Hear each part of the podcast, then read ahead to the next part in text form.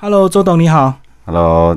主持人好，周董，我们来聊你的职棒人生。好，我们是先从你的部落开始，你是阿美族啊？对阿美族，但是我不是纯的阿美族，我是有混到汉族，是还有平埔族。你这么多年的职棒经验，你有没有观察过什么族的这个棒球基因特别好？应该不能说基因啊，应该说呃，参与棒球的呃族群以阿美族居多。嗯对，然后刚开始最先最先就是布农族嘛，嗯对他们，比方说我们最耳熟能详的红叶烧棒，哦是他们就是布农族的。嗯对，然后后来就是因为花东纵谷一系列的棒球的呃这样子巡回，所以造就了阿美族的棒球人口越来越多。是对。那跟在山上的布农族跟在海边跑的有，你觉得有差别吗？先天嗯，因为刚开始他是从海端跟延平那边嘛，就红叶那里，嗯，那我觉得没有差异，应该是说他们的空间会造就他们的呃打棒球的习惯会不一样。比方说像在海边嘛，嗯呃，你在海边他们就呃早期就用投投石头嘛，嗯用石头打投石。那尤其是花莲的，因为鹅卵石很多嘛，嗯跟球的形状很很很很类似。嗯那如果山上的话，他们会用练习，就是用弹弓来去，或者是用石头去以石击鸟。嗯对，那海边就鸟比较少嘛，是对，所以他们就可能会在跑步的部分会比较比较多。那如果在山上的话，因为他是在山区的训练会比较多那种无氧训练嘛，所以体力会会比在山下的会好一点。嗯有这么一说啦。嗯对，就是红叶烧棒的那个他们的其中一个成员，他跟我讲的。啊，但是那个先天归先天，后天努力还是最重要，对不对？对，的确，的确，嗯，对啊只是因为在山上或者是像你们这个原住民，他这个发展有限，所以是不是大部分人很多人就比较早投入棒球这样的一个运动？嗯，因为我们对棒球的那种能见度是那种资讯是比较多的，因为嗯部落参与棒球的人很多，然后有成就的人也很多，比方说像呃王光辉、陈奕迅啊、黄宗义，这是早期一点的，他职棒元年的嘛。然后我们接触到这些，然后再加上九二年那个巴塞隆纳奥运，王光熙、哦 是王光熙是长旗的、嗯哦，那王光熙他那时候长旗的那个画面，对我们小朋友的这个印象是非常深的，因为觉得哇，真的超帅的，而且就是部落出身的呃学长，他可以担任长旗官，这很不容易啊，嗯又是棒球选手。然后后来他们又呃九二年结束之后，他们就投入了那个职业棒球嘛，嗯，对，参与者就是一直在关注他们这样子。好，那这个对棒球渴望的人很多，可是随着这个国中、高中这个身高是不是越来越差距？是不是有些人可能体型对这样就会比较弱势？对，但是也有身体条件没有很好成功的选手也有，嗯对，所以他不全然是因为身体的优势而被淘汰。对，那我觉得是他付出的努力以及他原生家庭的过程，对他对这个选手来讲也很重要。嗯，对。所以有时候这个命运的机缘也是有关系哦。对，的确，所以很多人说能够打进去职业，他是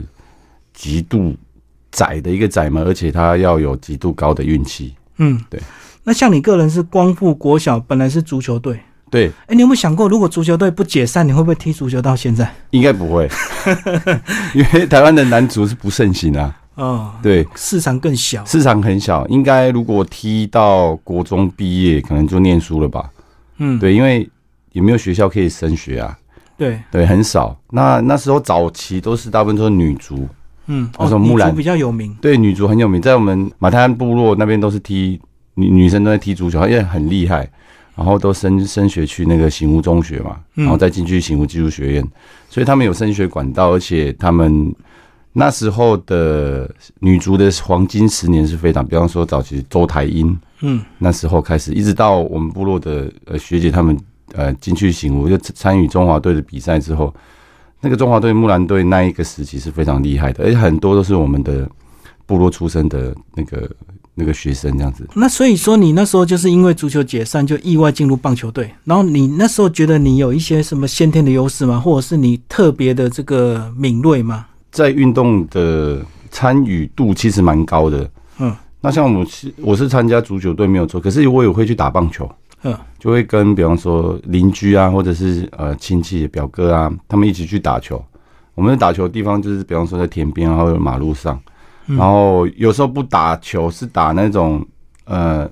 那种报纸把它圈圈起来，然后用木头去挥，嗯然呃后假装那个用保特瓶当做是一垒、二垒、三垒分类这样子，就是有一个小型的棒球比赛这样子，而且常常在我们那个环境是常常发生的。就每天的乐趣啊，因为没东西玩了、对啊，要不然就踢足球，踢足球很简单嘛，只要一颗球，嗯，对啊。然后足球也会踢，然后棒球也会打，这样子嗯，然后有足垒球啊，哦，还有排球，我们也会去打，就是参与运动的时间其实蛮长的。嗯嗯，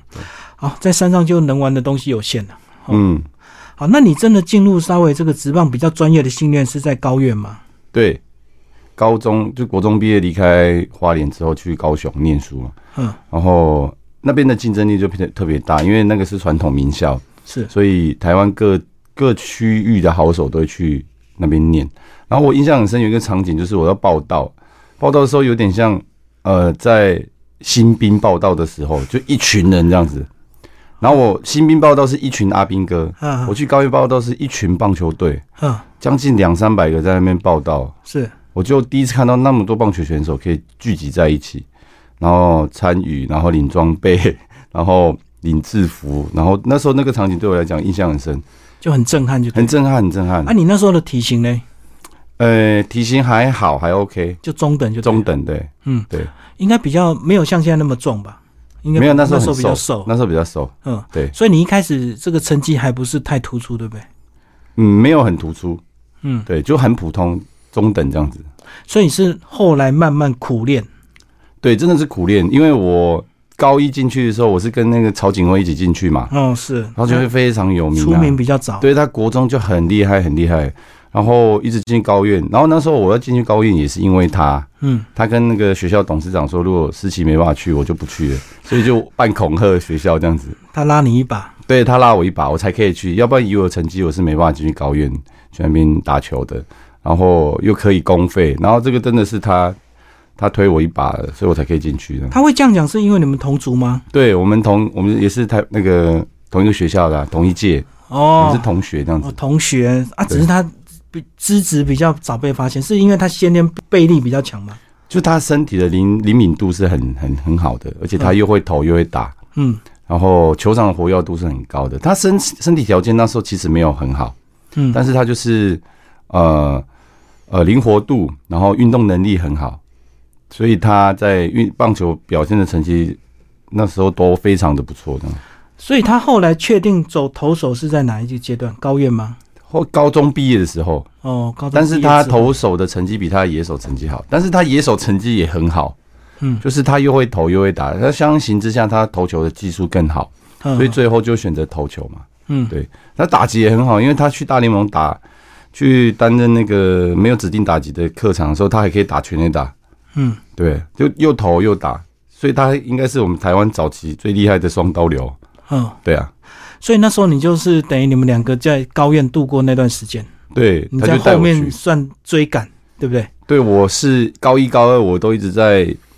人家说二军嘛，就以前 早期叫 A 队、B 队、是是 C 是队，你就被然后我练在练 C 习队，队，啊我是 C 哦 C 队哦。是那时候人超级多的，然后排到 C 队，然后警卫就是 A 队嘛，他高一就是 A 队，因为他真的身手很好。我到高三的时候才进去 A 队，才挤进去。才挤进去，而且是挤进去哦，不是嗯，正式的进去哦。你那时候有自己苦练的方式是什么？就除了正常的训练，应该额外自己要加班，对不对？那时候我们都会到呃球场练完的时候回宿舍，洗完澡的时候就去楼上挥棒练啊，会空棒，就就训练啊，练一些基本动作啊，比方说手套会，我们会拿一颗球嘛，然后手套就去那边接一些手背的基本基本动作，嗯，然后挥棒也是，就会挥又会又会手，然后这几个训练都会都会一直练这样子，然后体能训练也是一直有，比方说会跑楼梯啊，嗯，就爬楼梯就多爬几趟这样子，就尽量让自己的训练量会比人家多，嗯，而且几乎都没放假。这样子。哦，对为了赶进度，就是要希望可以在这个球队能有一席之地啊。哦，所以你那时候应该就有那种破釜沉舟的决心哦，，对，就一定要熬上因去。为我也没地方去啊，我想说啊，这边如果结束了，我要我要做什么？尤其是高二那时候，因那个感知就觉得说，我如果我再不上去的话，我可能就真的没有办法继续打球。啊嗯所以高一的时候是因为很懵懂嘛，但就跟着学长一起练，那也是很苦练，可是就不知道要为什么。哦，后来高二的时候越来越清楚说，嗯，不对，我一定要想办法要挤进去 A 队这样子。然后训练也是很严格，然后那时候吃你有特别注重吗？没有啊就吃学校，因为没有钱啊，哦，只没有能钱跟着吃就对跟了。着吃就嗯没钱，然后就是。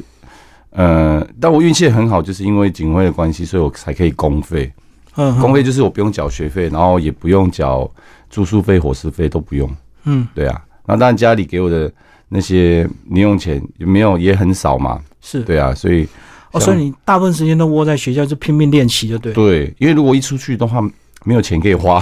不要花钱。没办法出去，没办法出去买东西，因为没有钱啊，嗯，嗯对啊，那唯一的就是回家，就是大概过年或者是中秋连假的时候，学校有放假我们才会去，才会回家这样子，哇，那回家要再离开，那不是泪连连，就难 是过。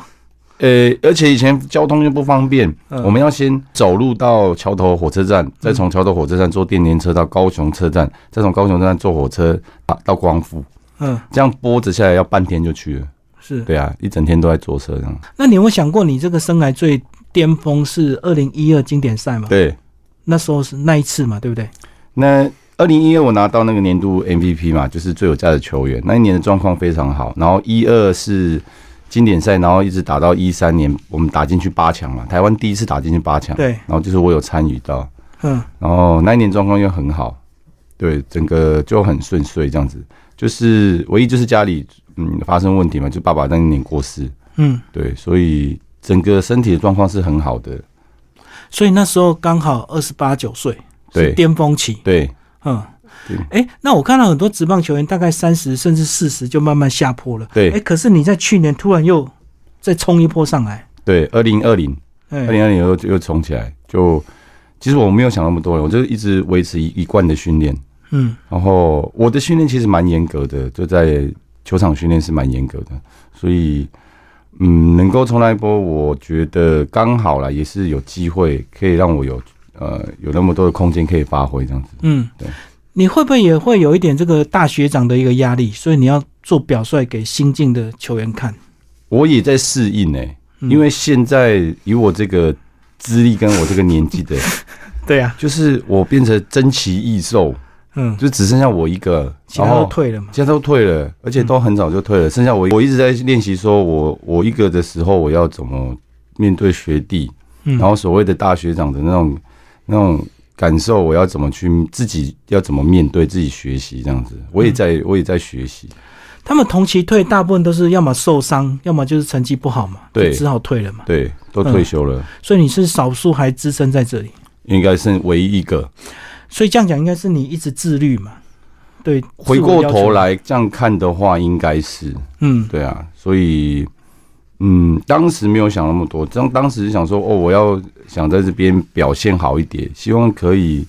成为像什么样的球员这样子，就有一些标杆存在嘛。嗯，那随着时间的演化，就会那个标杆会慢慢的换，慢慢的换。哦，对那最新的标杆是谁？最近标杆现在还在找，